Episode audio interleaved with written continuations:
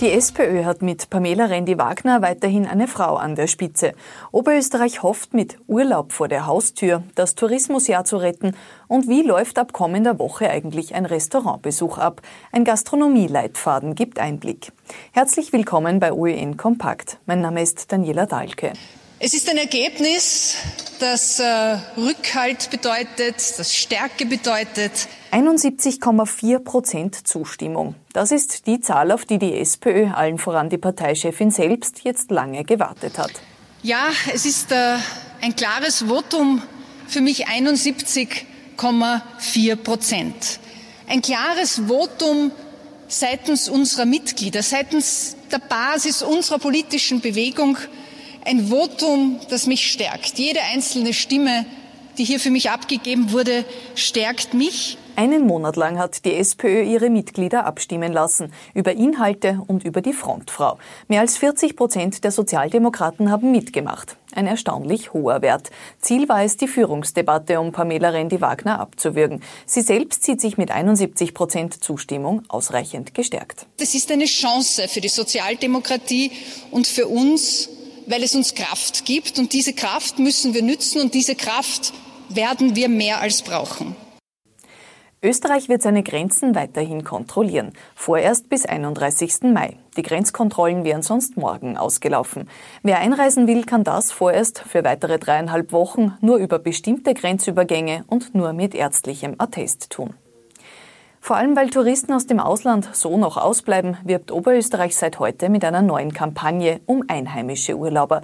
Der Titel ist Drinnen ist nicht draußen.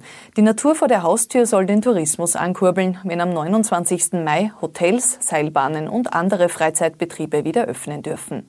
Andreas Winkelhofer, Geschäftsführer des Oberösterreich Tourismus. Das ist ganz stark jetzt das Thema, das wir im Sinne unserer wieder unserer Neustartkampagne in Oberösterreich haben. Äh, das erste Zugpferd wird eben Naturerlebnis in Oberösterreich sein.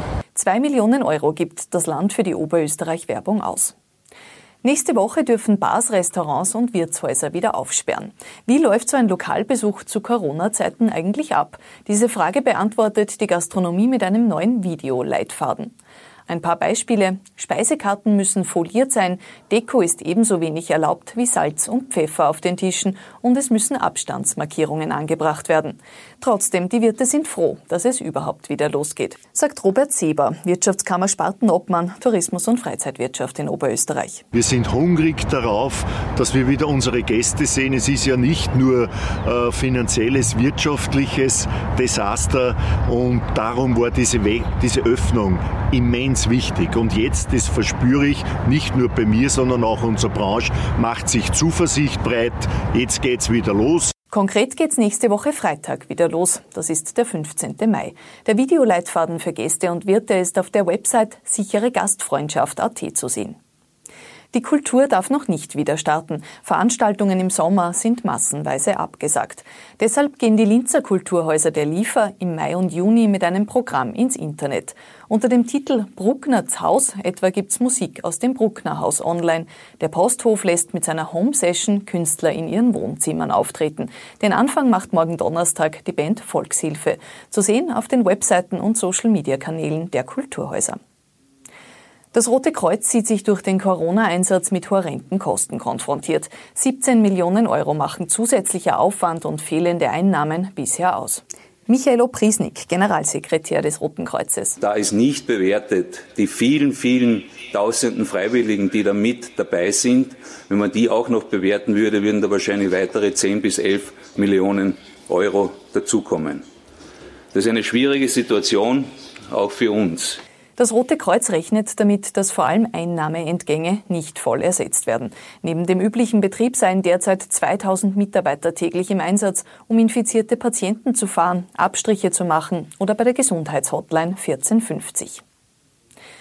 Damit Online-Marktplätze, Homeoffice und Co. künftig flüssiger laufen, investiert die Bundesregierung 8 Millionen Euro in die Digitalisierung. Österreich darf nicht Trittbrettfahrer sein, sondern muss in der Digitalisierung ganz weit vorne mit dabei sein. Nur wenn wir vorne mit dabei sind, gehören wir auch zu den führenden Nationen in Europa. Digitaler Hochgeschwindigkeitszug, also statt analoge Bummelbahn. Sagt Wirtschaftsministerin Margarete Schramböck von der ÖVP. Die 8 Millionen Euro werden in Form einer neuen Förderung an kleinere und mittlere Betriebe ausgeschüttet. Beantragt werden kann sie über die Forschungsförderungsgesellschaft. Erstmals seit Mitte März liegt in Österreich die Zahl der aktiv am Coronavirus Erkrankten bei unter 1500. Während im März die Ausbreitung bei uns erst im Gang war, zeigt eine renommierte Londoner Studie jetzt, dass das Coronavirus schon Ende 2019 weltweit in Umlauf war und nicht wie bisher angenommen erst Anfang dieses Jahres. Was war heute sonst noch Thema? Wien ist zur weltweit grünsten Metropole gekürt worden. In dem Ranking einer kanadisch-amerikanischen Agentur sind 100 Städte verglichen worden. Wien liegt vor München, Berlin und Madrid und holt sich den ersten Platz mit Öffi-Angebot und Nutzung sowie den Parks und Grünflächen. Das war's mit einem OEN Kompakt für heute. Alle wichtigen Meldungen haben wir auch morgen wieder kompakt für Sie zusammengefasst.